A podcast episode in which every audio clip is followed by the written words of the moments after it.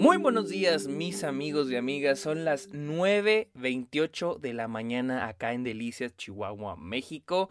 Es viernes, es viernes que 5 de mayo, día de la batalla de Puebla, del 2023. Sean bienvenidos a un nuevo episodio de Está OK, este podcast donde yo, Sergio Muñoz, les hablo de series, de películas, de la temporada de premios, de festivales y otros temas relacionados al mundo del cine. Sean bienvenidos, repito, mi nombre es Sergio Muñoz, recuerden seguirme en redes sociales como arroba el Sergio Muñoz, estoy en TikTok, Twitch, Twitter e Instagram como arroba el Sergio vayan a seguirme. También estoy en Letterboxd, la red social de películas, donde estoy poniendo todas las películas que veo a diario, eh, mis recomendaciones, mis listas, mis calificaciones, mis reviews, mis estadísticas, ahí las pueden ver en Letterboxd. Estoy también como arroba el Sergio Muñoz. También los invito a que le caigan a Patreon y se suscriban a Twitch a cambio de beneficios como episodios exclusivos, videollamadas, watch parties, etcétera, etcétera, etcétera. Este domingo vamos a tener una videollamada para que le caigan. Aquí están los links en la descripción del episodio. Y finalmente háganme un favor y vayan a Apple Podcast, déjenle una review a Está OK. Vayan a Apple Podcast, no importa si escuchan el podcast en otra plataforma, vayan a Apple Podcast, busquen Está OK y déjenle una review a Está OK. Amigos, hablemos de una de las películas de Marvel más esperadas. Bueno, ¿cuántas hay este año? No, bueno, no sé. Una de las películas de Marvel más esperadas de este año, Guardianes de la Galaxia, volumen 3, dirigida por James Gunn. Eh, la película, antes de hablar de la película, a mí me gusta hablar de mi perspectiva antes de haber visto la película, mi relación con esta franquicia.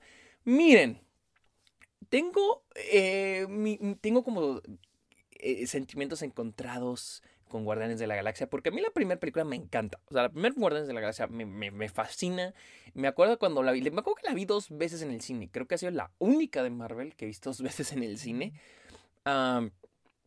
se me hace muy chingona. En, ese, en su entonces, que fue 2014, cuando salió, eh, se me hizo una película que traía algo fresco a Marvel.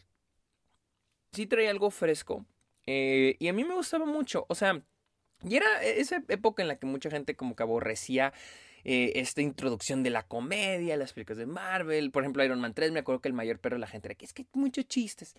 Pero por alguna razón, Guardianes de la Galaxia era una comedia, o sea, funcionaba a la perfección, no todo tenía que ser serio, pero balanceaba mucho la comedia y la seriedad, la profundidad de los personajes, que voy a hablar en este episodio sobre eso.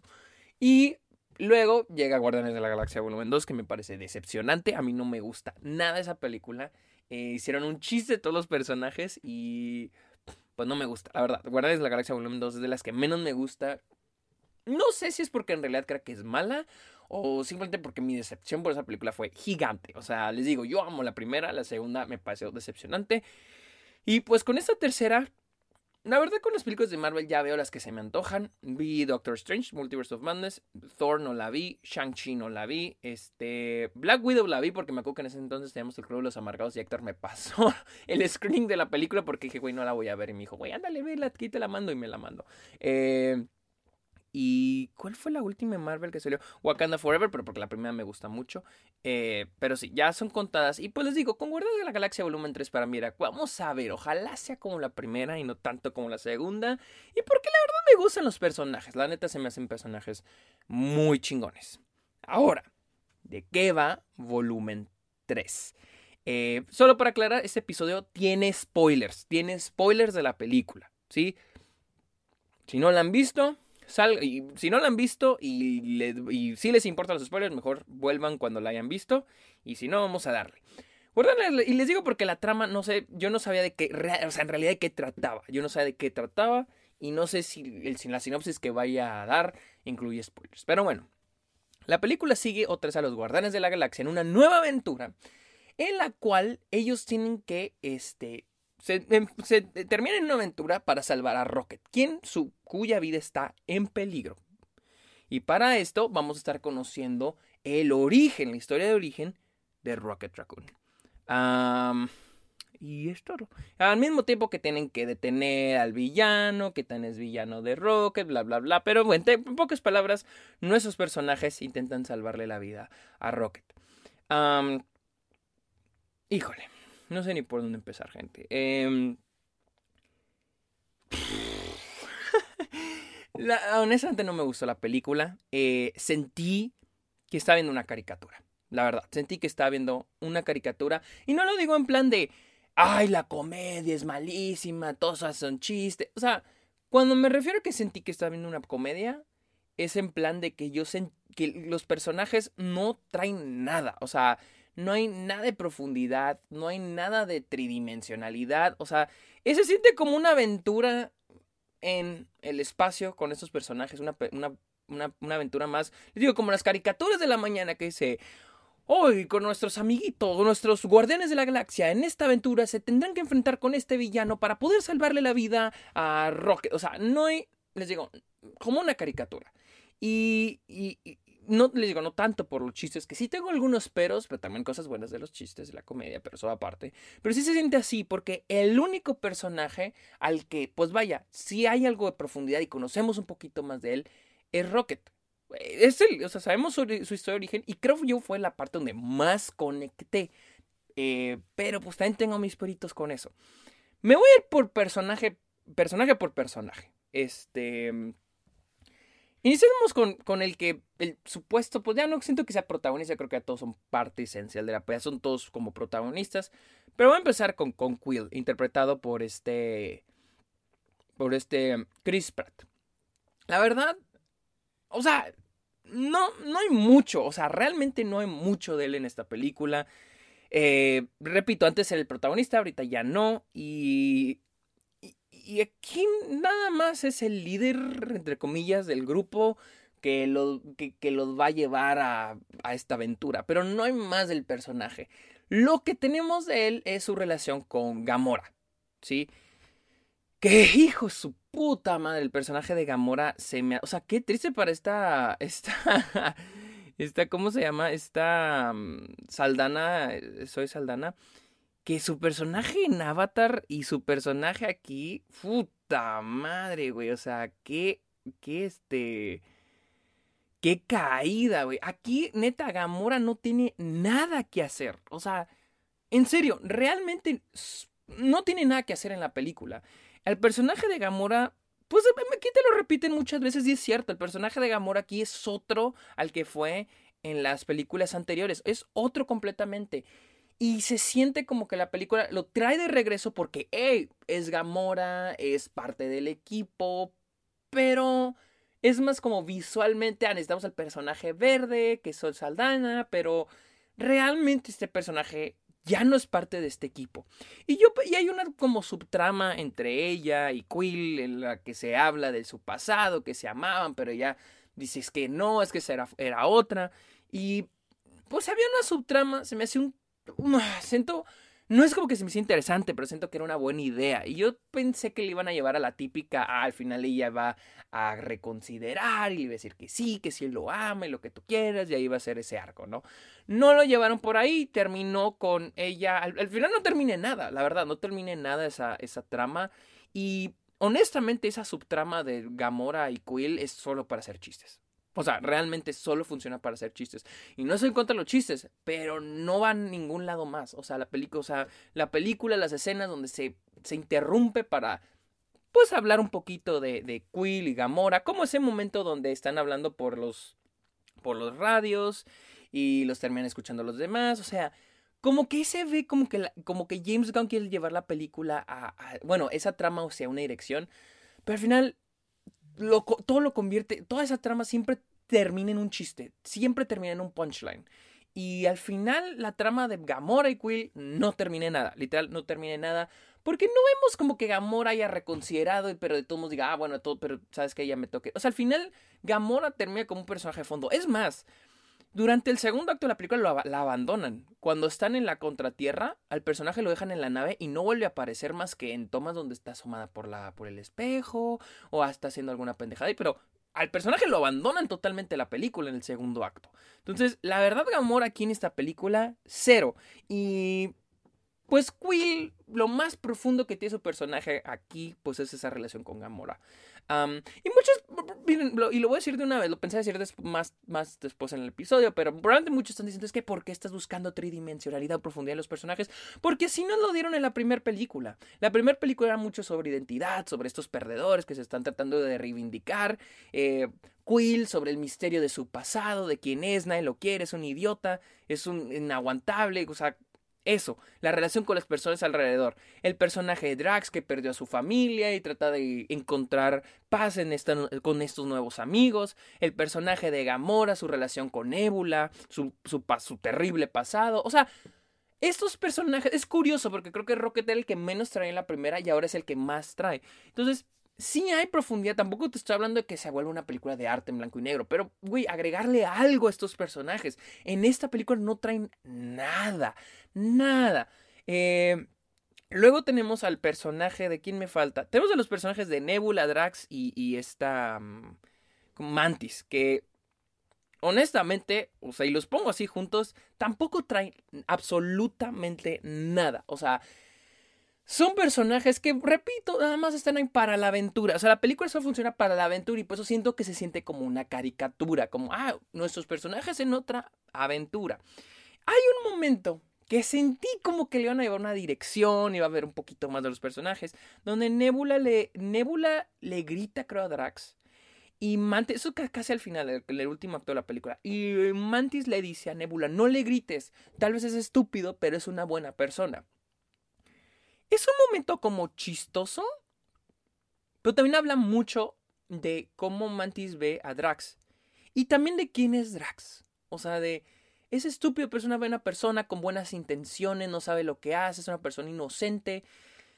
Y, hace un momento donde Drax dice que crees que soy estúpido. O sea, se me hace muy interesante porque sentí que era esta idea de ser estúpido no está mal. Ser inocente no está mal. Pero no, ese momento lo terminó con un punchline cuando está, ¿cómo se llama? Mantis lo toca en la cabeza y le dice, olvídalo, y ya. Se olvida, y ahí, quedó. Y termina en un punchline de, de, de Drax, y ahí quedó.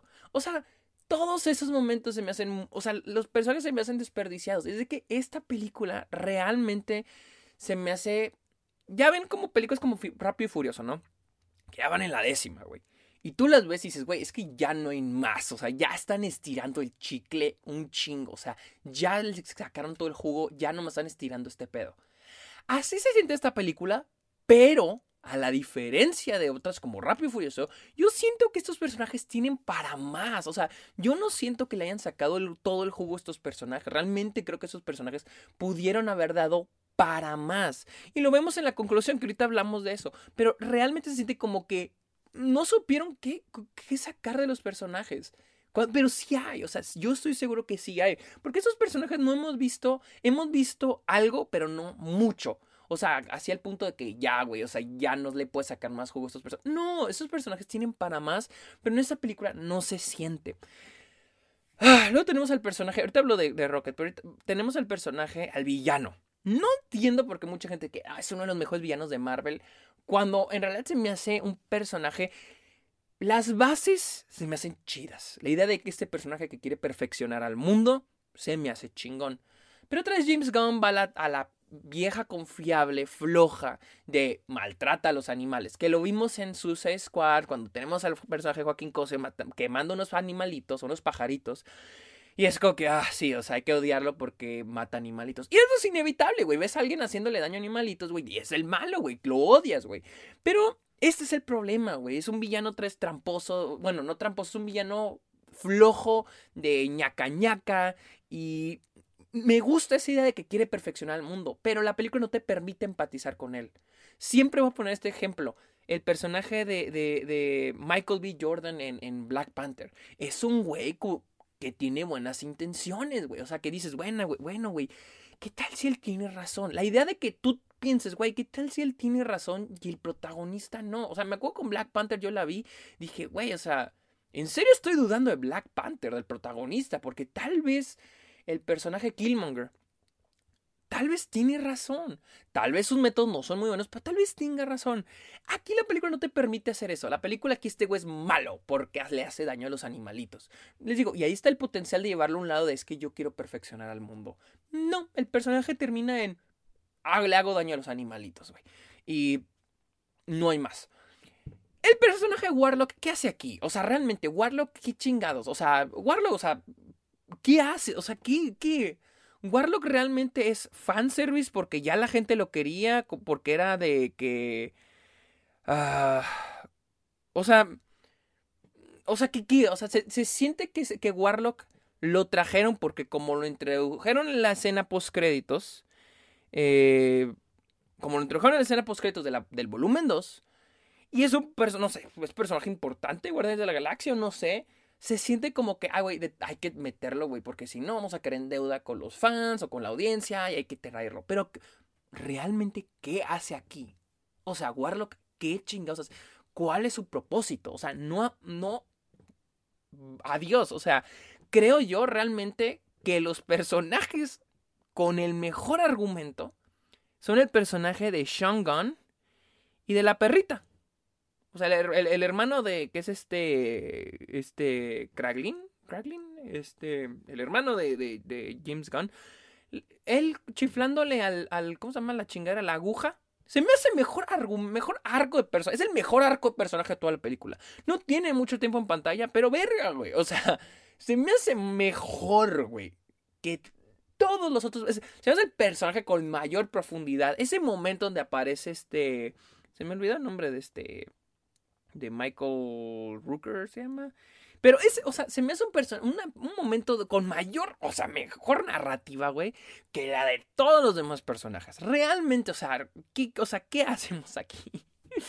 vamos a hablar de Rocket. Eh, tengo también sentimientos encontrados porque realmente eh, la trama de Rocket fue la que más me gustó, fue con la que más conecté. O sea, saber la historia de origen de este personaje se me hizo muy chingón. Pero la forma en que está contada otra vez se me hace medio extraña porque es un intercutting. O sea, está entrecortando entre el flashback y lo que está pasando en la actualidad. Y yo me pregunto, güey, ¿y por qué no pueden haber puesto todo lo de Rocket al inicio de la película? Como por ejemplo en Iron Man 3, tenemos en Iron Man 3 inicia con un flashback. Y ya no vuelves a ver, volver, ya no vuelves al flashback más que en algún momento, pero no estás entrecortando, la película no está entrecortando en el flashback. Pero pues obviamente, si haces eso, no tienes a Rocket en el 75% de la película. O sea, Rocket realmente no está en la actualidad, él está semi muerto en, lo que, en la actualidad de la película. Nada más lo vemos en los flashbacks. Los flashbacks, eh, pues me gusta, me recordó mucho la película Plague Dogs, Perros de Plaga, no sé si así se traduzca, no sé si es el nombre original en español, pero Plague Dogs, o sea, esta idea de estos personajes, estos animales, o sea, y eso fue lo que me gustó de la película. Estos animales que tienen sentimientos, tienen un alma, o sea, que quieren salir a, a ver el mundo y están aquí encerrados para los propósitos de este personaje que, le repito, hubiera funcionado mejor si el personaje del villano hubiera no sido un ñaca ñaca, pero hubiera tenido unos, no sé, propósitos más sólidos, güey. Em, y, y, me gusta. O sea, es que. Ese es mi pedo. O sea, me gusta. O sea, cada vez que volvíamos a los flashbacks de, de Rocket, para mira que, a huevo, chingón. Esto sí lo quiero ver. Esto sí me interesa. Esto, sí se me hace interesante. Eso sí me hace. Con esto estoy conectando emocionalmente. Esto es lo que me está gustando de la película. Pero al mismo tiempo digo. O sea. Es necesario estar entrecortando, entrecortando. ¿Por qué no todo lo vemos de chingazo? Todo el flashback. Pero pues es obvio porque les digo. Después no es que Rocket no aparece en casi toda la película. En lo que está pasando con los dos personajes. No aparecen en el 70% de eso. Entonces, pues es como abandonar al personaje en la que te están vendiendo que es su película. y mi cosa después es lo siguiente. termina la película y mi pregunta es, ¿y luego? O sea, ¿de qué sirvió que yo viera toda la historia de origen de Rocket? O sea, o sea, como que al final yo nunca sentí que conectaran. Porque miren, tenemos Rocket del futuro y Rocket del pasado. Y cuando se levanta Rocket, jamás sentí que esos flashbacks se eh, conectaran al final. Jamás sentí conectar Rocket del pasado y Rocket del futuro. Y es extraño porque tenemos ese momento donde está como que semi muerto, está en el disque cielo, un limbo, no sé, y ve a sus, a sus amigos de, de, del Ja de Zelda. Y yo me pregunto, y, o sea, y esta es la, o sea, ¿por qué los ve a él? O sea, Rocket Estamos ignorando toda la vida de Rocket y nos estamos enfocando en este momento en particular. O sea, al final termino la película y digo, o sea, al final de qué sirvió ver la vida de Rocket? O sea, si no hay un payout, no tiene una resolución a eso, no hay... simplemente al final del día la vida de Rock, haber visto el origen de Rocket, solo funcionó para ese final donde libera a los animales al final de la película. Pero no hay más. O sea, realmente me quedé con ganas de, güey, dale. No le dan una resolución a todo lo que vimos, porque le invertiste toda la primera mitad de la película a, estarnos, estarme mostrando la del origen de Rocket. Entonces, si no era un payout al final, una resolución a esa trama, ¿por qué simplemente no la pones como una escena de inicio? Porque tiene que estar todo, todo ali, todo así todo entrecortado. Es lo que a mí no me encanta de pues no tanto el liceo de Rocket, pero está cómo está puesta en la película. Y y volviendo a la idea de que esta es la última película de los Guardianes de la Galaxia, esta es la tercera y última, ya nunca más lo vamos a ver, supuestamente. Pero la película se siente como una aventura más con los Guardianes de la Galaxia. No se siente como, ah, este es el final, esta es la conclusión. Se siente como un, ¿cómo se llama? Un, este, una aventura más con estos personajes que no tengo problema. Ese no es mi problema. O sea, la neta, vale más. O sea, la neta, si me la venden tanto en marketing que esta es la última y el último no lo es. No tengo pedo, la neta, como John Wick, o sea, no tengo pedo, o sea, si es una aventura nada una aventura más, no hay pedo. Mi problema es el final, donde al último sí te dicen de que, ah, sí es el final. Donde de repente Queen, y, les digo, y aquí lo que les decía, sí hay una profundidad que la película abandona. Porque al final es cuando Quill dice que, ¿saben qué? Me voy a ir a la Tierra. Y yo, ¿cómo? ¿Por qué, cabrón? O sea, ¿a qué hora nos introdujeron eso? ¿A qué hora desarrollaron eso? O sea, ¿cómo llegó a eso? O sea, se siente tan repentino, pero se, siente como que, ah, güey, acuérdate que ya es la última película, así que hay que darle una conclusión rápida al final. Así se siente ese final. Cuando cuando Quill dice que saben que me voy a ir a la Tierra, esta mm, Nebula dice, ah, yo me voy a aquí, voy a reconstruir la ciudad. O sea, de que todo esto, o sea, si hubiera, no sé, si James Gunn hubiera dicho cuál va a ser el final de mis personajes, ah, bueno, Quill va a regresar a la Tierra, Nebula reconstruir la ciudad, la ciudad Drax va a estar cuidando a los niños, eh, bla, bla, bla, así. Indicar qué le toca a cada quien al final. Tal vez ese hubiera sido un gran punto de partida para crearle argumentos que desarrollaran el arco de estos personajes y llegar a eso. Porque al final cuando saca la película no se siente merecido, no o sea, no se siente como que realmente de inicio a final llegáramos a ese punto. Se siente como que al final era como que, ah, güey, acuérdate que hay que concluir la, historia, trama de estos personajes en esta franquicia. O sea, aquí este tiene que ser ya el final de alguna manera. Y cómo vuelve a la tierra, se, se me hace tan anticlimático, o sea, y es anticlimático no por falta de clímax, de clímax, sino por falta de arco narrativo. Les digo, la película se, siente como una caricatura, se siente como y les digo, porque en las caricaturas por lo general los personajes no se desarrollan, los personajes tienen que cumplir ciertas cosas, como en Bob Esponja. Cada, cada episodio de Bob Esponja, Bob Esponja es el mismo. Y no, y no tiene que un super desarrollo, no tiene, llega a tener un tanto desarrollo Bob Esponja en sus caricaturas, este, pero no se vuelve, no es algo continuo en el siguiente episodio de Bob Esponja. Eh, los Looney Tunes, por ejemplo, no tienen nada de desarrollo. Solo son personajes que tienen que llegar a punto A, punto B, pasar algunos obstáculos y es eh, ahí se acabó. Y así se siente esta película, que no es completamente malo, pero al final, cuando ahora sí es tiempo de darle profundidad y conclusión a los arcos de estos personajes, es como que dices, güey, pero jamás los manejaste en la película. Tal vez son arcos de, de las películas anteriores, pero que decidiste abandonar en esta tercera entrega. O sea, entonces, para mí ese final es el que para mí o sea, no funciona, se siente anticlimático. O sea, sí, se siente muy anticlimático es el final, al menos para mí. Ah, eh, decía, la comedia, la comedia la película, a veces está el punto, funciona hasta que deje de funcionar. A veces siento que la película, cuando hay, hay, hay escenas que se construyen alrededor de un chiste. Mi cosa no es ese, a veces sí suele ser, pero a veces los chistes sí funcionan, me dan risas, están padres, pero a veces se los alargan, güey, o sea, que órale, vamos a hacer el chiste más largo y más largo y más largo y más. Y que, güey, el punchline lo pudiste haber hecho hace unos, hace varias líneas atrás. Pero es tirar el chiste. Por ejemplo, ese momento, ese momento que les digo, donde Gamora y, y Quill están hablando por el radio y luego está... ay, ¿cómo se llama? Esta Mantis dice, oigan, si saben que esta es pública, todos estamos escuchando, ¿no? Se hace muy chistoso, la verdad se hace cagado. Eh, pero otra vez, o sea, la escena se vuelve más larga y más chiste, más chiste, más chiste, más chiste, más chiste. Hace muchos momentos donde los chistes se alargan y se alargan y la verdad es como que ya, güey, o sea, ya te lo estás gastando. Eh, repito, todo lo, de Gamora y Quill, la relación de ellos, ese chiste también está muy gastado durante la película. En puntos hay donde sí da risa. Por ejemplo, les digo, cuando están hablando ahí por el, por el radio, es un momento padre porque es como serio, o sea, donde él, está diciendo, es que acuérdate de esto y esto, y él dice, es que no, esa fue otra Gamora, y luego, pues, es el chiste. Para mí funciona, la neta está, funciona chido. Pero mientras más estiras el chiste, incluso abandona, o sea, ahora me da a entender que todo lo de Gamora y Quill es un chiste.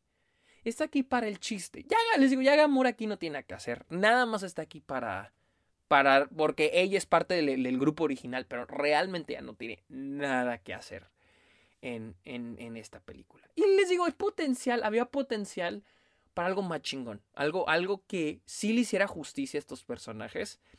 En plan de. No sé, o sea, siento que el haber profundizado un poquito más en la relación de Gamora y Quill hubiera estado muy chingón. Y al último se tienen que separar. Y Quill se tiene que ir de la. Se va a volver a la Tierra. O sea. Se me hubiera hecho algo muy chingón. La idea de que Gamora, o sea, a mí, así de que es como una historia que te rompe el corazón, de que Quill se enamoró de otra Gamora y sigue viendo a Gamora, pero no es la misma Gamora.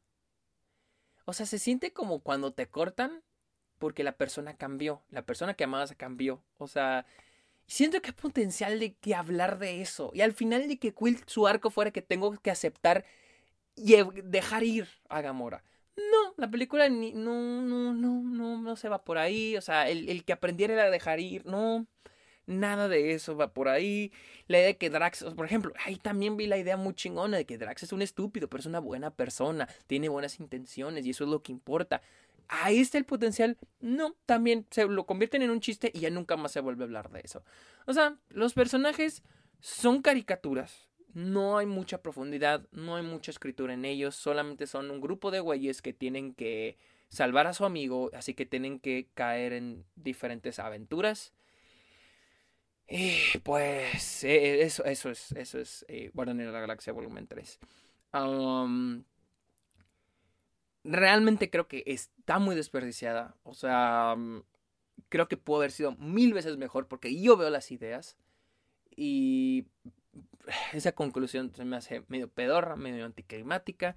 El villano, realmente no entiendo a la gente que esté diciendo que este es uno de los mejores villanos de Marvel. Realmente no los entiendo. Realmente no sé qué le ven. Es una gran actuación. Las actuaciones de la película son muy buenas, pero realmente no entiendo por qué dicen que ese es un gran villano cuando es otra vez, es un villano ñaca ñaca, es un, un villano de que se va a maltrato animales, soy malo, o sea, que la película no te permite, o sea, y es, creo que este es el error, la confusión de James Gunn al crear villanos. Creen que, creo que sus, sus villanos, o al menos estos dos de, de Suicide Squad y de, y ahora en esta ocasión con Guardián de la Galaxia Volumen 3, yo siento que James Gunn cree que la, el, el villano es un personaje al que la audiencia tiene que odiar y que tenemos que estar en contra del villano. Y creo que es un error. El villano es un personaje con el que sea inevitable empatizar. Que digas, güey, es que tal vez tiene razón, tal vez lo, tal vez el protagonista, y que sea un conflicto también para nosotros eh, eh, pensar, güey, ¿a quién le voy a echar porras? ¿A quién le voy? Incluso, incluso en Wakanda Forever, este, el personaje de Tenoch. O sea, la idea de, güey, es que tienen buenas intenciones, güey no es un villano, es un antagonista. Y siento que James Gunn se va como que no, mi villano tiene que ser malo y la audiencia lo tiene que odiar y tiene que caer mal y se va por la barata de maltrata animales. Entonces, ese es, ese es mi pedo con ese villano. Pero bueno, ya no tengo garganta. Este episodio ya duró verga 30 minutos. Ah, pero bueno, amigos. Esa fue mi opinión de Guardianes de la Galaxia Volumen 3, la cual está en cines en todo el mundo en este momento. Eh, la recomiendo pues sí, o sea... Eh, eh, hay mucha gente que le está gustando. Tal vez a ustedes les va a gustar. Bien por ustedes si les gusta. Bien por ustedes si les gustó. así que... sí, en cines vayan a verla si la quieren ver, si se les antoja. Aunque, bueno, dije spoilers, así que no creo que este, sean de los que se quedaron. Yo creo que ya la vieron. Como sea, amigos, recuerden seguirme en redes sociales como Robert Sergio Munoz. También estoy en Letterboxd como, como Robert Sergio Munoz. Caigan a Patreon, caigan a Twitch y recuerden dejarle un comentario a esta ok. Amigos, muchísimas gracias por escuchar este episodio. Que tengan muy bonito fin de semana. Bye.